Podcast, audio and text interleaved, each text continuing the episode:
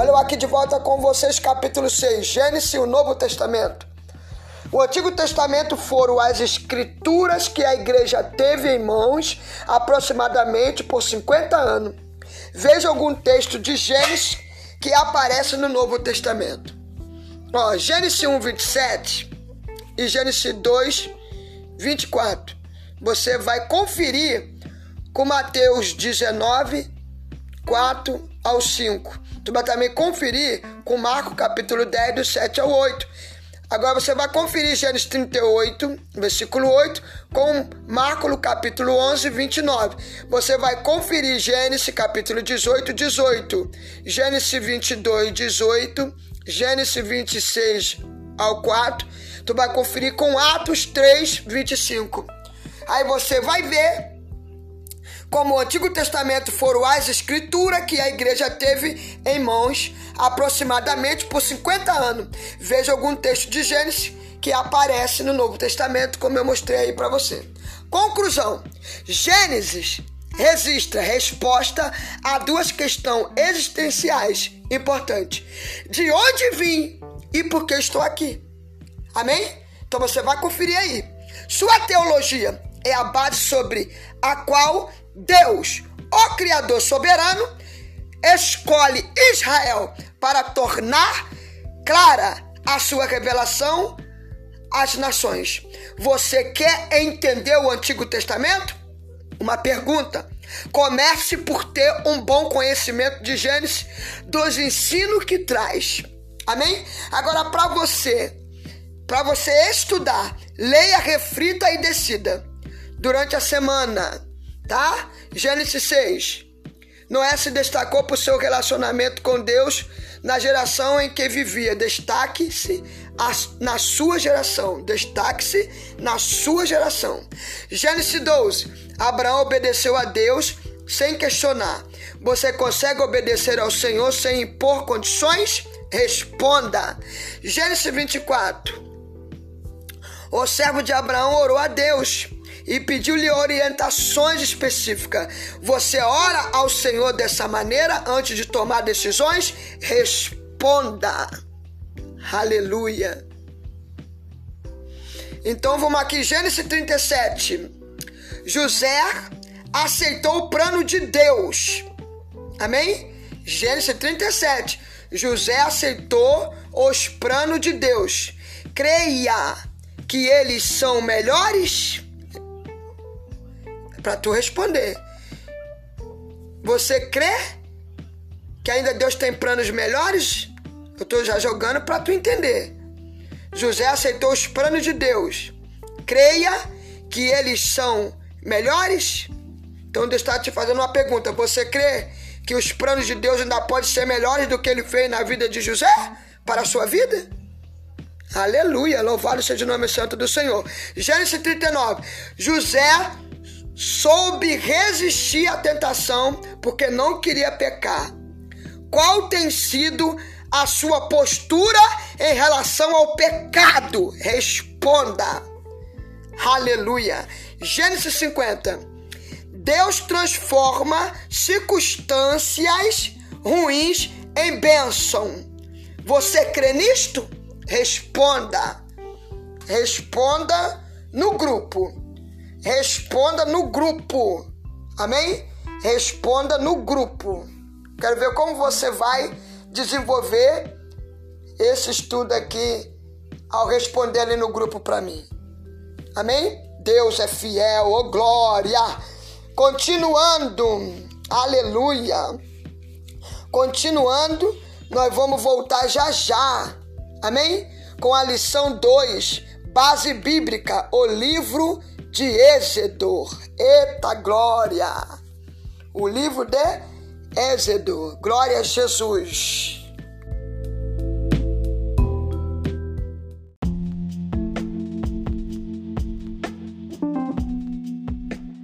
Olha eu aqui de volta com vocês na lição 2, base bíblica, o livro de Êxodo.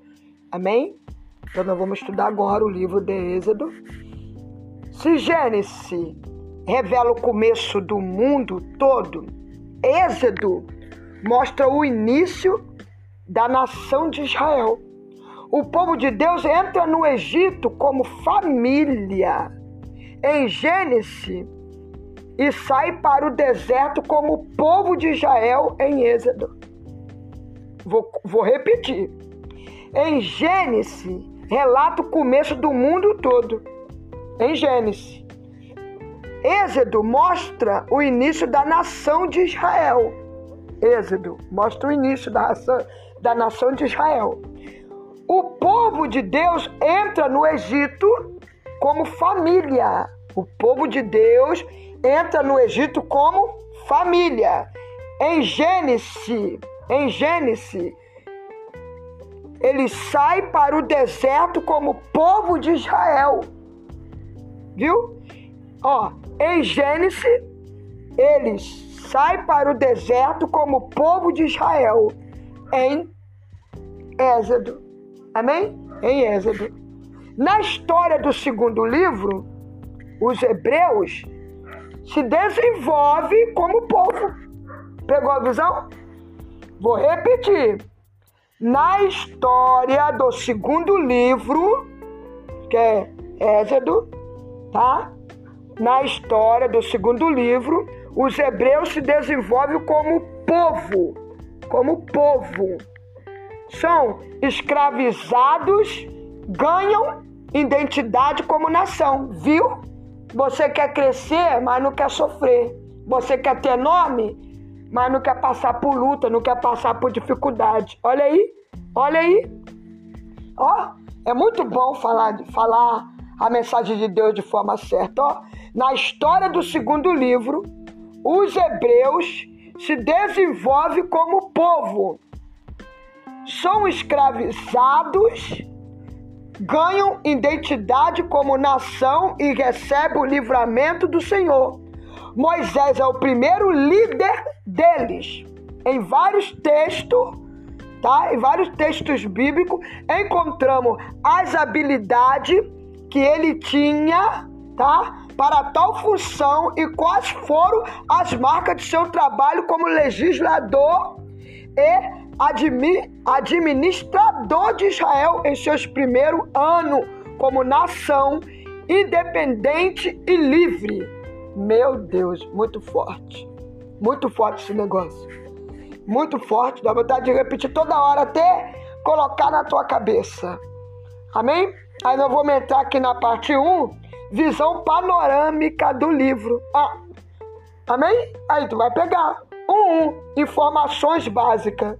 A. Autor Moisés. B. A data 1440 a.C. C. Foi o local. Amém? Local o quê? Foi escrito no deserto. Olha aí. Aonde foi escrito? Hã? O local foi onde? Foi escrito no deserto. D. O alvo. O alvo da panorâmica. Hã? Povo de Israel. O alvo da panorâmica no, no do livro no, na letra E aqui, versículo-chave, Êxodo, capítulo 3, 24. A letra F, palavra-chave de Êxodo, a visão panorama do livro Salvação. Salvação. Agora nós vamos para a parte 1 e 2 do esboço, que vai nos mostrar em Êxodo 1, 12 ao 36 tá? Esse do capítulo 1, do 12 ao, ao 36, vai nos falar na, esse esboço, dentro da visão, o que, que é o, o livro de Êxodo, o que, que ele vai, que, que ele nos, nos traz a informação, que informações é essa? Preparação, para quê? Para que a preparação? Preparação para a viagem. Deus vai estar preparando o povo para a viagem. Em Êxodo 12, 37, né? Tá bom? Em, em Êxodo também 18, 27, vai falar o quê? Peregrinação. Por quê? Porque estão viajando, vão peregrinar. Então, a peregrinação vai te levar aonde? A decolagem e as turbulências. Amém? a decolagem e as turbulências. peregrinação vai te levar para onde? A decolagem e as turbulências. É, quer chegar lá? Tem luta, tem prova, tem turbulência, tem dificuldade. Quer chegar? Trabalho é árduo, luta. A tua visão não pode ser uma visão de curto prazo, tem que ser uma visão de longo prazo. Em Êxodo capítulo 19, 23, vai mostrar legislação. E que mistério é esse? Legislação. O diário de bordo. O diário de bordo. Em Êxodo capítulo 24, vai mostrar aprovação. Quer dizer que a aprovação vai te levar para onde? A comunicação do piloto. Eita glória! A comunicação do piloto. Em Êxodo 25, 31, já vai falar de construção. Aí a construção vai fazer o quê? A primeira escala. Em Êxodo 32, no versículo 34, vai falar de reprovação. Quer dizer que vai ter o quê? Correção de roteiro.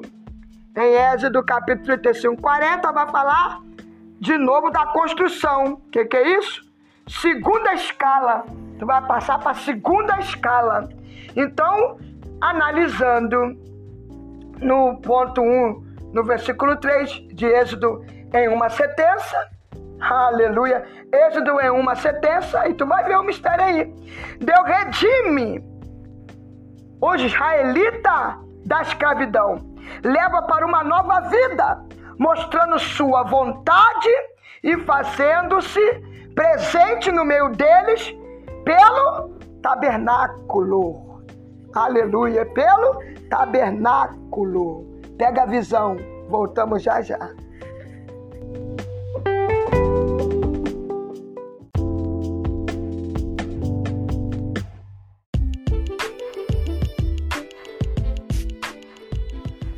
Aqui estou de volta, seminário Solto Muralha porque sou de atitude. Ponto capítulo 1.13, Êxodo é uma sentença. Amém? Então você pegou a visão. Eu fiz já esse final e entrando aqui a vida de Moisés, capítulo 2. A vida de Moisés. Deus tem propósito para a nossa vida. Tomemos como exemplo a vida de Moisés. Foi preparado durante 80 anos e agiu por 40 anos. Aleluia. Vida de Moisés, Êxodo 2, do 5 ao 6. Êxodo capítulo 2, do 5 ao 6. Foi salvo pela filha de Faraó, numa época em que deveria ter morrido. Mas Deus tem propósito, né? Para a nossa vida. Aleluia. Amém? Então veja isso aí. Tomemos como exemplo a vida de Moisés. Foi preparado durante 80 anos. Aleluia e agiu por 40. Então vê aí. Esse do capítulo 2, do 7 ao 10, você vai ver. Moisés foi educado em duas culturas. Por isso, podia entender bem os hebreus e os egípcios. Amém? Em Êxodo capítulo 3, no versículo 1, fez estágio no deserto cuidando de ovelhas depois cuidaria do povo de Deus no deserto. você nem aprendeu a cuidar de você, tu vai cuidar de quem? Por isso que Deus muitas das vezes dá filho para nós. Ou dá alguma coisa para você cuidar, bota alguma coisa na tua responsabilidade, para ver como você vai cuidar, para ver como você vai zelar, para ver que você vai estar tá apto a ter com zelo a tua chamada, né? A ter com zelo, né? Deus te deu uma chamada, derramou um som, derramou autoridade sobre você. Se você tem chamada com vocação, você vai adiante, tu vai pegar adiante. Mas tem muitos que só tem a chamada que para pelo caminho. Mas é necessário ter chamada com vocação. Que você tem a chamada com vocação, nada vai te parar. Nada. Nada. O que Deus botar na tua mão, tu vai, tu vai aprender a cuidar, tu vai cuidar. Amém? Deus vai te testar primeiro, ele vai te testar. Ele botar algo na tua mão, ele vai te testar. Então veja aí. Êxodo capítulo 3, 1. Moisés fez estágio no deserto cuidando de ovelha. Depois cuidaria do povo de Deus no deserto. Foca nisso aí. Foca para você que está aprendendo. Amém? Isso é muito útil para você. Agora, a parte 3, você vai ver Êxodo né, se destacando. Tu vai ver destaques. Né? Então você vai ver aí capítulo 3, né, de Êxodo, versículo 1. Êxodo é um diário de viagem. O livro de Êxodo é um diário de viagem. Talvez, aleluia, a peregrinação no deserto seja a maior viagem coletiva de todos os tempos. Já imaginou? Quantos tempo, quantos anos isso gerou? seria necessário para carregar tanta gente? Meu Deus, uma pergunta. Seria necessário carregar tanta gente? Não, seria? Hã? Responda. Andaram 40 anos pelo deserto. Não passaram falta de nada. Ouviram a lei de Deus. Foram guiados e protegidos pelo Senhor. Gente, e por que você acha que vai te faltar alguma coisa? Tu acha que Deus te botar na chamada dele vai te faltar alguma coisa? Não vai te faltar nada, porque tá aqui um exemplo aqui, ó, é a apóstola André Querubim. Desde quando eu me converti que eu vivo pela fé, pela mão de Deus, Deus cuida de mim, nunca deixou de cuidar de mim. Pega a visão. Não me falta nada, nada, nada. Deus cuida de tudo na minha vida. Igual cuidou do povo dele lá no deserto. Ele cuida de tudo. Agora pega a visão em Êxodo para hoje. Pega a visão em Êxodo para hoje. Eu estou dizendo para a sua vida e para a minha vida de hoje. Deus usou Moisés no deserto para transformar o povo. E você pode identificar quem Deus, quem Deus usa para mudar sua vida e ajudá-lo a se livrar dos valores mundanos que ainda estejam em seu coração? Você quer que eu repita isso para você entender? Em Êxodo para hoje, para minha vida e para a sua vida. Deus usou Moisés no deserto para transformar o povo. E você pode identificar quem Deus usa para mudar a sua vida e ajudá-las a se livrar dos valores mundano que ainda estejam em seu coração? Então Deus vai usar alguém. Talvez eu sou essa pessoa que estou sendo aqui usada para você, para você começar a seguir uma história linda com Deus. Está mostrando pela palavra que não é fácil, trabalho é árduo, não vai ser moleza. Mas você tem que ter chamada convocação. Muitos são chamados, mas para pelo caminho. Quer dizer, que todos têm a chamada. Todos Deus chamou, chamou todos. Mas nem todos têm a vocação para pegar a chamada e ir. Pegou a visão? Capítulo 3 de Êxodo, né, no versículo 2, vai falar sobre estilos literários. Amém? Há no livro de Êxodo variedade de estilo literário. O livro começa com narrativa histórica. Ao atravessar o Mar Vermelho, Miriam canta um hino. Olha só, viu? No deserto, Deus institui leis, estabelecendo um código legal. Meu Deus, coisa forte. Na parte do capítulo 3, no versículo 3, vai falar de quê? Tabernáculo. O tabernáculo montado no deserto é símbolo de Cristo. Olha que coisa forte. Olha, o tabernáculo montado no deserto é símbolo de Cristo. A tenda indicava a presença de Deus no meio do seu povo. Olha aí, que coisa forte. Cristo é Emanuel, Deus conosco. Voltamos já já tem coisa boa ainda aqui para nós comer. Voltamos já já. Eita glória, aleluia!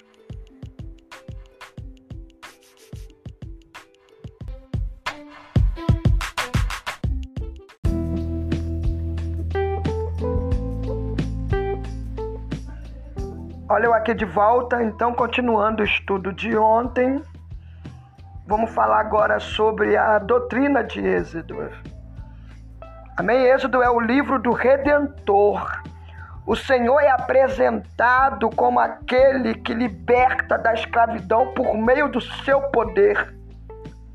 Amém? A doutrina de Êxodo tem como Deus, como provedor. Deus é o provedor. Depois da libertação do povo, o Senhor prover por sua graça e bondade alimento, água, habitação para o povo que tinha, aleluia, o coração ainda voltado à antiga vida do Egito. O Senhor é tão bondoso que a doutrina do livro de Êxodo, o Senhor se interessa em relacionar-se com seu povo. Êxodo também pode ser considerado o livro da aliança, porque relacionamento, comunicação. Amém? Então podemos aplicar, né? Foco, eles, né? Foco, foco, alguma coisa que eu quero chegar. O que é o foco? Quero chegar em algum lugar, quero chegar em uma meta. Tracei uma meta e eu quero chegar. E Deus traçou uma meta para o povo. Então você vai ver que Êxodo também pode ser considerado o livro da aliança, porque Deus estava em relacionamento, em comunicação com o povo dele no deserto. Deus se preocupou em dar a Israel instruções minuciosas sobre sua vontade e como seu povo poderia cumpri-la. A outra doutrina que também de Êxodo, né, para nossas vidas, Jeová é Deus presente. O tabernáculo é a evidência do Senhor no meio do seu povo. Literalmente, a palavra tabernáculo significa morada no meio do deserto. Quer dizer, pode estar no deserto, mas Deus estava morando no deserto com o povo. Amém? Você não está no deserto sozinho. Deus está no deserto. Está na luta? Deus está na luta. Está na prova? Deus está contigo.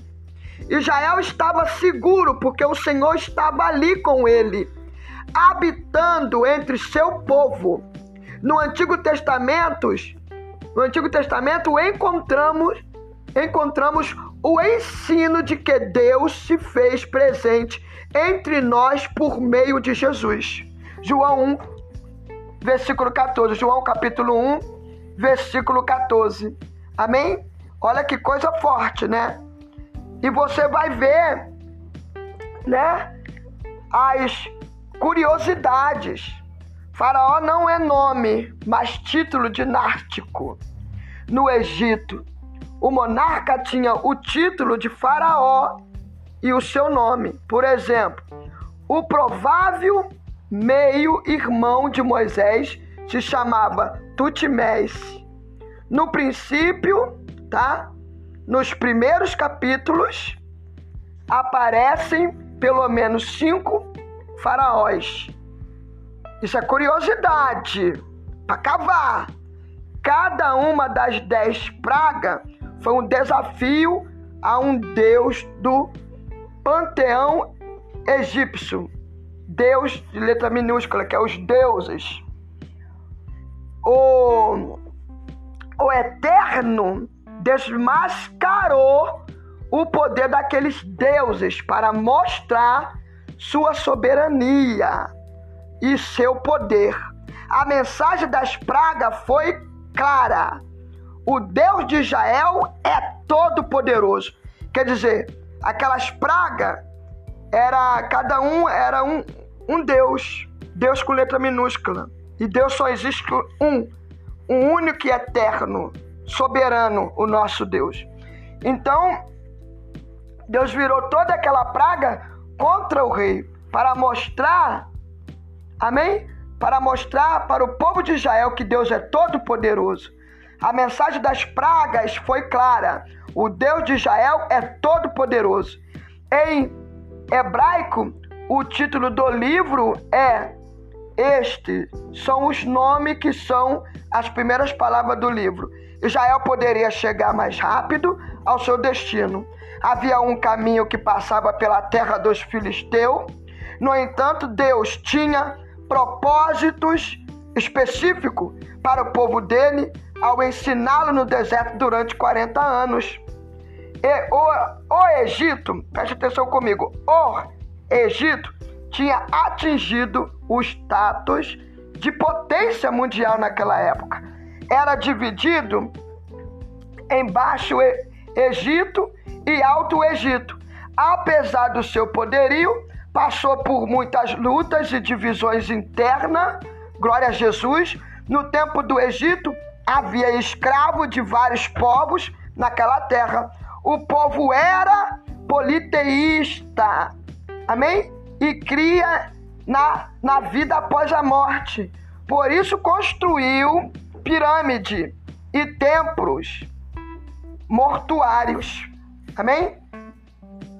Por isso construiu pirâmide e templos mortuários. Então você vai ver mais uma curiosidade. A festa da Páscoa foi um momento didático que, que ilustrou e explicou aos israelitas como Deus os libertaria da escravidão do Egito. Cada ato e cada alimento era memorial da obra do Senhor no meio do seu povo. Então, todas as pragas, toda a atuação de Deus ali, Deus mostrou que era a atuação de Deus. Era Deus presente no meio do povo, mostrando o teu grande poder. Louvado seja o nome santo do Senhor. Deus é maravilhoso. Amém? Que Deus venha abençoar vocês nessa manhã gloriosa. Amém? E já indo, né, para a tarde, né, aqui eu com vocês juntamente, né, ligada com Deus aqui, inspirada para lhe ensinar, para dar o melhor de Deus para a vida de vocês. Amém? Deus abençoe e voltamos já já.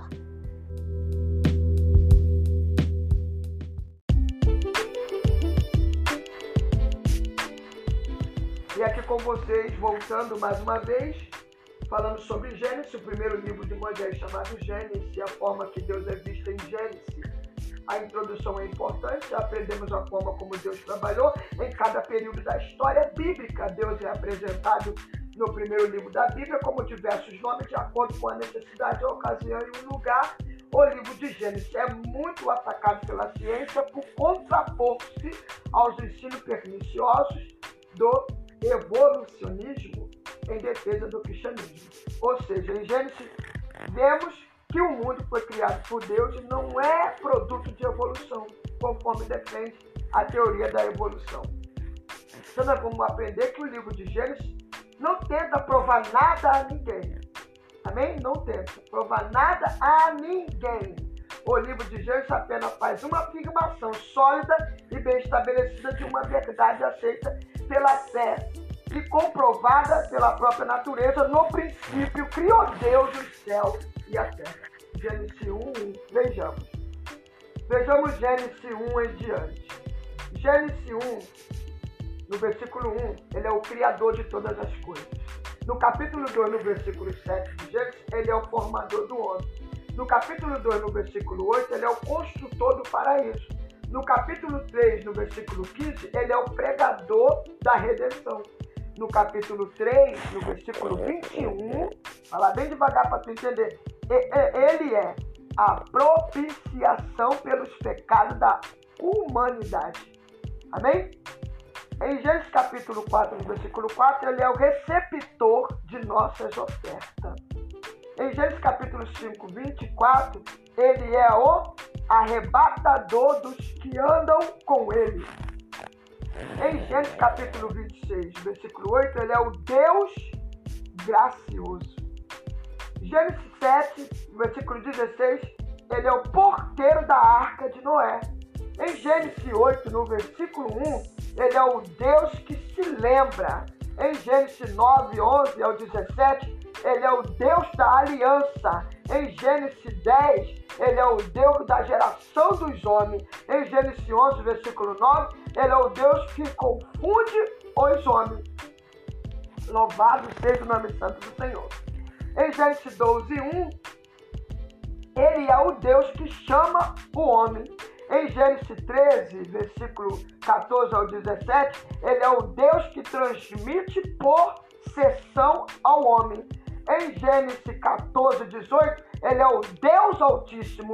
Em Gênesis 15, 1, ele é o estudo o escudo de Abraão. Em Gênesis 16, 13, ele é o Deus que vê. Em Gênesis 17, 1, ele é o Deus Todo-Poderoso. Em Gênesis 18, 25, ele é o juiz de toda a terra. Em Gênesis 18, 1 ao 8, ele é o Deus, aleluia, que se hospeda na casa do amigo. Que coisa forte, amém? Ele é o Deus que se hospeda na casa do amigo. Deixa ele hospedar na tua casa, hein? Em Gênesis 19, no versículo 13 ao 24, ele é o Deus da graça e o Deus do juízo. Em Gênesis 20, 17 ao 18, ele é o Deus que fere e cura. Em Gênesis 21, no versículo 1, ele é o Deus que cumpre a promessa. Em Gênesis 22, 1, ele é o Deus que prova a quem ama. É, não tem jeito de bater e provar.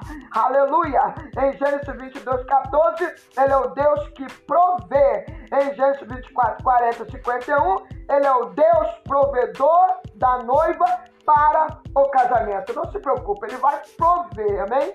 Ele vai prover a sua noiva. Espera nele, amém? Espera nele. Quer que eu repito para poder você guardar bem no seu coração?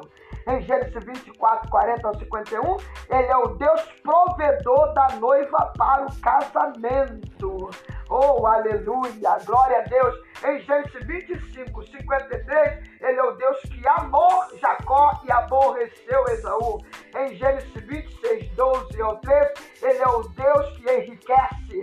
Em Gênesis 28, 16 ao 17, ele é o Deus de Betel. Em Gênesis 29, 31, ele é o Deus da fertilidade. Em Gênesis 30, versículo 6, ele é o Deus que julga. Em Gênesis 30, 18, ele é o Deus que recompensa. Em Gênesis 30, no versículo 20, ele é o Deus que dá presente. Então receba presente dele aí. Ele te faz promessa. Oh glória, aleluia.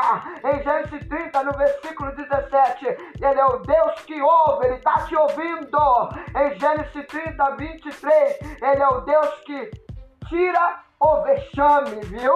Ele é o Deus que tira o vexame. Êxodo 30, 23. Ele é o Deus que tira o vexame. Em Gênesis 30, 24, ele é o Deus que acrescenta. Em Gênesis 31 ao 16, ele é o Deus que faz justiça. Em Gênesis 32, 1, 2, ele é o Deus que se acampa ao redor do seu povo. Aleluia!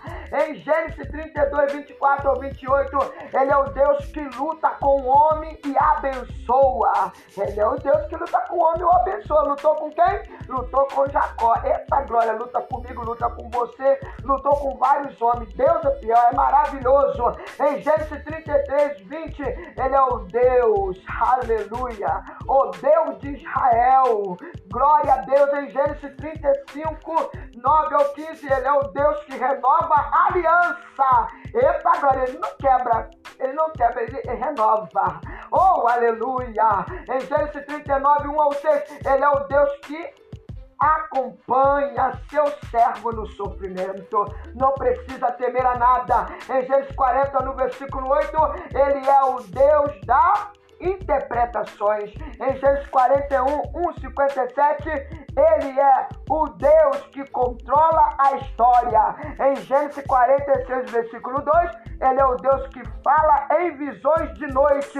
Em Gênesis 48, 11, ele é o Deus que nos vê. O, amém? É ele é o Deus que nos vê.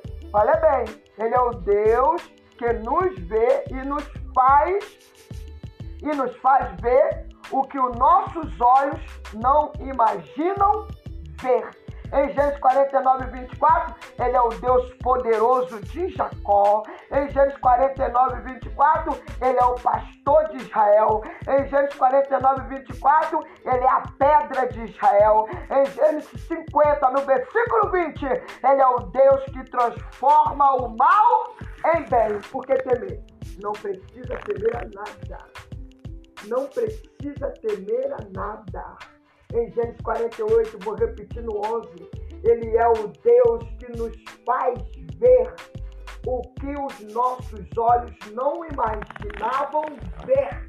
Pegou? Então, abre os seus olhos. Não, não, não é você que vai abrir. Quem vai abrir é o Senhor. Então, ele está abrindo os seus olhos para que você veja. Amém? Para que você veja e tenha visão da glória, visão de reino, é visão de crescimento, porque ele te faz promessa. Amém? Ele te faz promessa. Então você tem que crer, amém? No Deus que te faz a promessa. Você tem que crer no Deus que te faz a promessa. Porque o Deus que te faz a promessa, ele tem poder para cumprir a promessa. Amém? Porque em Abraão, ele te faz promessa. Amém? É verdade? E em Isaac, ele faz o quê? Ele cumpre a promessa. E em Jacó, ele faz a manutenção da promessa. Então não se preocupa, tá tudo aqui nesse livro aqui, ó. Amém? Que alguém falar, ah, fulano caiu! E já tá vindo de novo. Fala para ele que o seu Deus, que é o meu Deus, ele faz a manutenção da promessa. Amém? Deus abençoe. Aleluia. Em nome de